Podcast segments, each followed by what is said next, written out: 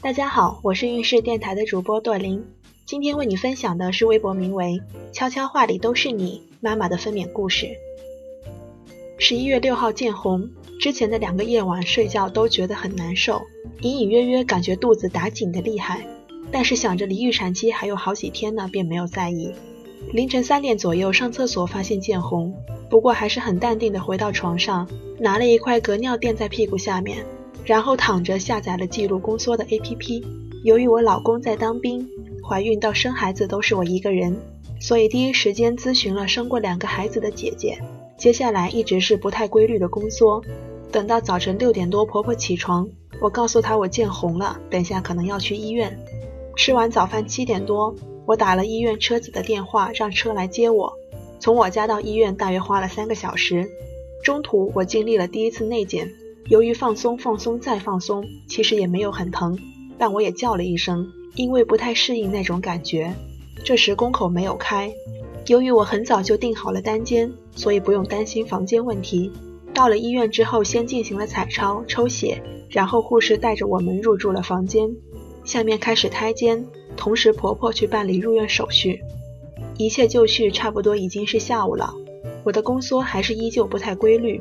最多也就十分钟左右一次，我的爸爸妈妈、姐姐也都来了，大家看我的情况也都说估计今天生不了。中途叫护士又内检了一次，才开了一指。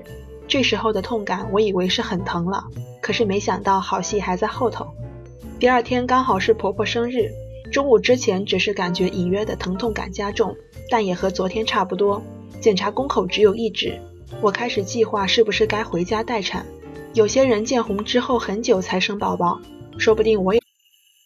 大家好，我是运势电台的主播朵琳，今天为你分享的是微博名为“悄悄话里都是你妈妈”的分娩故事。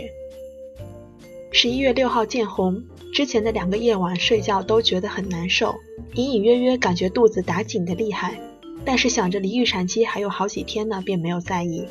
凌晨三点左右上厕所发现见红。不过还是很淡定的回到床上，拿了一块隔尿垫在屁股下面，然后躺着下载了记录宫缩的 APP。由于我老公在当兵，怀孕到生孩子都是我一个人，所以第一时间咨询了生过两个孩子的姐姐。接下来一直是不太规律的宫缩。等到早晨六点多，婆婆起床，我告诉她我见红了，等下可能要去医院。吃完早饭七点多，我打了医院车子的电话，让车来接我。从我家到医院大约花了三个小时，中途我经历了第一次内检。由于放松、放松再放松，其实也没有很疼，但我也叫了一声，因为不太适应那种感觉。这时宫口没有开，由于我很早就订好了单间，所以不用担心房间问题。到了医院之后，先进行了彩超、抽血，然后护士带着我们入住了房间。下面开始胎监，同时婆婆去办理入院手续。一切就绪，差不多已经是下午了。我的宫缩还是依旧不太规律，最多也就十分钟左右一次。我的爸爸妈妈、姐姐也都来了，大家看我的情况也都说估计今天生不了。中途叫护士又内检了一次，才开了一指。这时候的痛感，我以为是很疼了，可是没想到好戏还在后头。第二天刚好是婆婆生日，中午之前只是感觉隐约的疼痛感加重，但也和昨天差不多。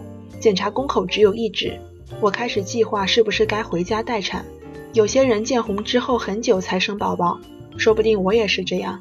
但是家离医院距离还是挺远的，所以很犹豫。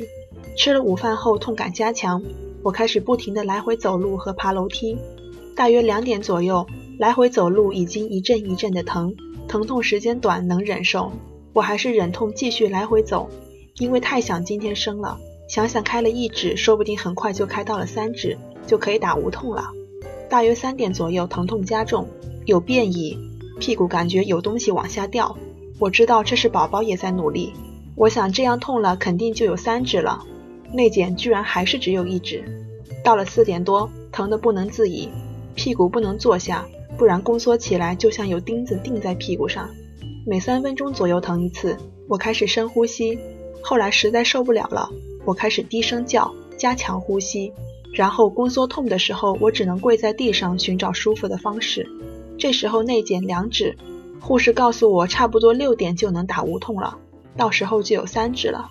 好不容易熬到了六点，我被带去了产房。产房很大，一位助产士，一位打无痛的医生。这时助产士叫我上产床，没有想象的那么困难。然后我把身子侧躺着缩起来，放松，准备打无痛。虽然工作越来越频繁，但是内心无比激动，一直不停的在和医生以及助产士沟通咨询各种问题。无痛打进。